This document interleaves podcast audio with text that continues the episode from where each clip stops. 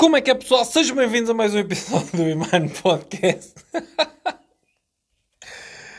Ai, desculpem. Vocês não estão o que é que acabou de acontecer. Uh... Sou muito otário. Ai, basicamente, malta, onde eu tenho escrito o episódio do Iman Podcast, um... acabei de encontrar o cartão do, do metro que eu tinha perdido e tive que comprar outro e acabei de o encontrar. Estava aqui no, no meu bloco. Ai, bem, pelo menos tem passagens para gastar. Próxima viagem já posso usar outra vez. Pelo menos não foi perda total. Malta, como é que vai essa semana? Eu sei que faltei uh, aos últimos episódios. Vocês não, mas eu faltei. não houve novos episódios. Desculpem, muita afluência de trabalho. Mas agora estamos, temos episódio esta semana. Não sai a segunda, mas cá está ele. E um, pronto, esteve este começo. Ah, eu sou mesmo triste às vezes. Um, teve este começo particular. Eu devia recomeçar o episódio. Vai mesmo assim, não quero saber. Um, malta, uh, desculpem qualquer questão um, acústica, ok? Mas, para além deste início atribulado episódio, mas eu tenho uh, a casa em obras, portanto peço imensa desculpa. Uh, e então, uh, desculpem lá se isto com um bocadinho mais de eco ou com algum som extra que não deveria ser. Além do mais, os meus vizinhos decidiram todos hoje cortar a relva. Portanto, aqui à volta uh, é só ruídos de motorroçadoras, aparadores de cantos e corta-relvas a motores e corta-relvas elétricos. Está um forrobodó de uh, jardinagem aqui à volta da minha casa.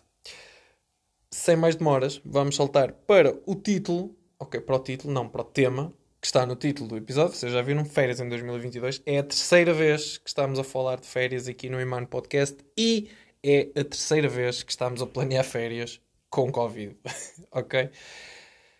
Ah, mas desta vez tem um extra. Desta vez tem um extra. Não é como em 2020 e como em 2021. Desta vez nós temos a acrescentar uma pandemia ainda mal terminada, ainda mal resolvida, uma guerra, ok, na Europa, e uma nova pandemia a surgir, né, com a varíola dos macacos.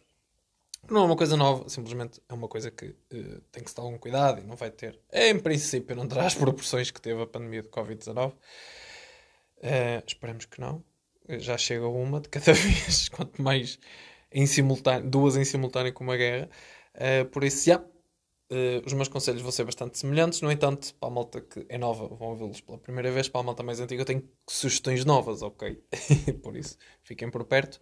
Não saiam já do episódio, porque vêm coisas minimamente fresquinhas para planear as vossas férias em 2022. Este episódio está a ser bastante tarde, porque eu já tinha isto uh, pensado para o início de junho, início, início, um, ehm, e ele só vai ser agora.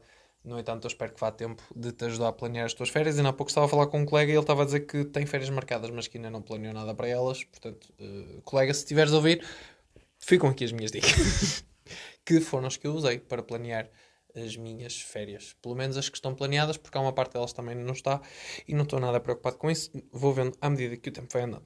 Uh, porque a minha agenda está um caos. Bem, primeiro, primeiro tópico. Como os tempos são de incerteza, ok? Primeiro conselho. Como os tempos são de incerteza, primeiro define o teu orçamento. Os tempos são de incerteza, quer a nível de deslocações para onde consegues te movimentar, dependendo das restrições que existem, dependendo do que está a acontecer, dependendo se estão a haver bombardeamentos ou não e também tem a ver com o preço dos combustíveis, com a inflação que não para de, de aumentar, essas coisas todas. Pá, olha para, tua, para o teu budget, não é? olha para a tua carteira e define um orçamento. Ok, até aqui eu estou disposto a gastar nas férias. E é com esse valor que vamos trabalhar. Ok, esse é o ponto, starting point das nossas férias. Ok, eu quero gastar X nestas férias uh, que tenho e vou ter que me governar com isto, vou ter que viajar, comer, uh, ficar ou uh, gastar combustível dentro deste orçamento. Ok? E agora que temos o orçamento definido, vamos ajustar os nossos planos ao orçamento. Ok, orçamentos maiores, o céu é o limite. Orçamentos mais pequeninos, o meu conselho é ficar por Portugal e por perto. e pode-se te surpreender bastante. Ok?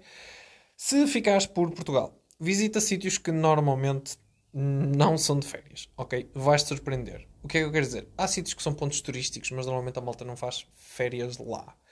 Um, então o que, é que acontece? Mas se tu fores lá fazer férias, passares lá um fim de semana, passares lá dois, três dias, tu vais te surpreender. Porquê? Porque normalmente os alojamentos nestes sítios uh, recebem muito melhor, ok? Como eles não estão habituados a receber, um, turistas, não há aquele, aquela correria, não há aquele, aquela uh, predisposição taxa fixa, estás a perceber?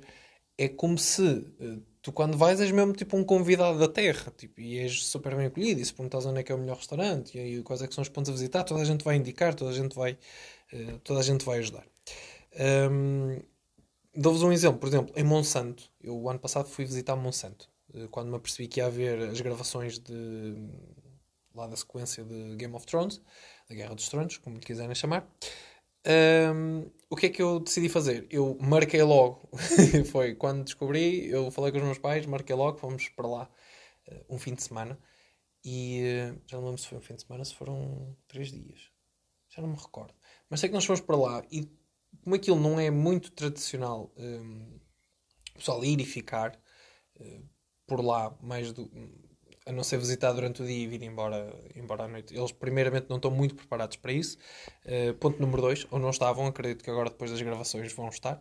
Aquilo vir alto ponto turístico. Uh, ponto número 2, uh, eh, era espetacular porque toda, éramos super bem acolhidos e toda a gente tinha uma história para contar e toda a gente explicava porque é que era assim, o que é que era tradicional, o que é que não era tradicional. Apesar que tem uma forte veia turística lá, mas normalmente lá está, é um ponto de passagem que as pessoas vão lá visitar e vão dormir a outro lado ou vão eh, descansar a outro lado, ou aquilo é apenas um ponto de visita uh, no meio de uma road trip em que depois seguem caminho para o outro lado. Portanto, gostei muito, foi muito bem acolhido.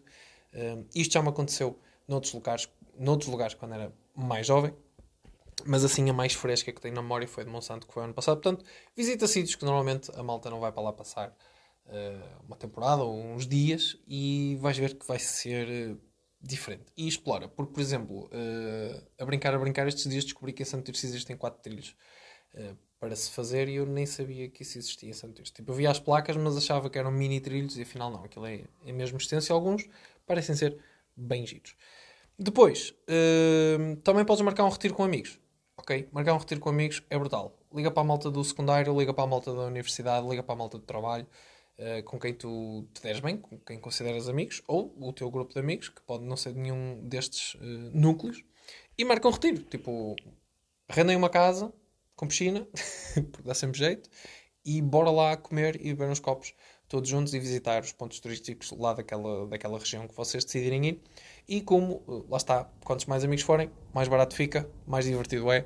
Um, ehm, vou fazer isto. Este ano, no ano passado, não consegui fazer. Estava a fazer um, ehm, uma outra viagem muito importante, eh, mas este ano consegui e eh, basicamente é isso que vamos fazer. Vamos nos juntar todos juntos, bem longe daqui, e vamos eh, aproveitar um fim de semana com amigos e a visitar um sítio diferente que se calhar eu sozinho não me lembraria de ir lá visitar.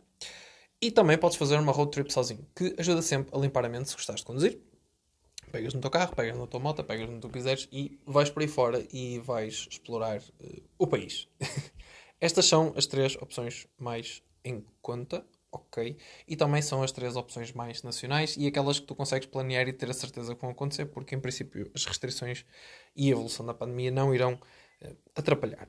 Se tiveres grande budget e conseguires ir para o estrangeiro, ou um budget reduzido e conseguires ir para o estrangeiro, hoje em dia há viagens super acessíveis para o estrangeiro, há instas muito bons para isso, ok? Hum, não vou estar aqui a passar publicidades, mas existem instas muito bons sobre viagens baratas e voos baratos e, e agências de viagens super conta uh, no Instagram.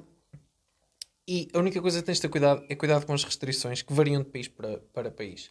Uh, tenho aqui vários exemplos. Uh, recentemente, uma amiga minha foi para a Itália. Em Itália não se usa máscara em todo lado, apesar de não ser necessário fazer teste nem para ir, nem para voltar. Mas máscaras vai prevenido. Se fores para a Itália, ainda se utiliza máscara, pelo menos há cerca de uma semana, ainda se utilizava máscara em todos os lugares uh, fechados.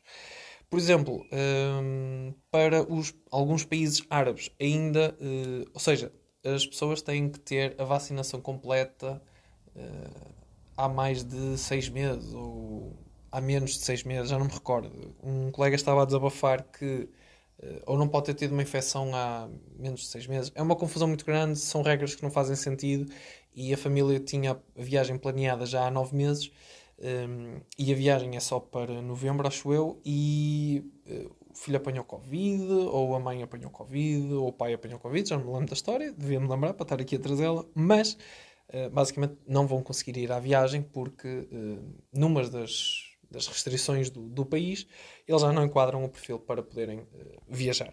Por isso, explora bem, lê bem e não planeis viagens com tanta uh, antecedência se for para países que ainda têm muitas restrições relativamente uh, ao Covid.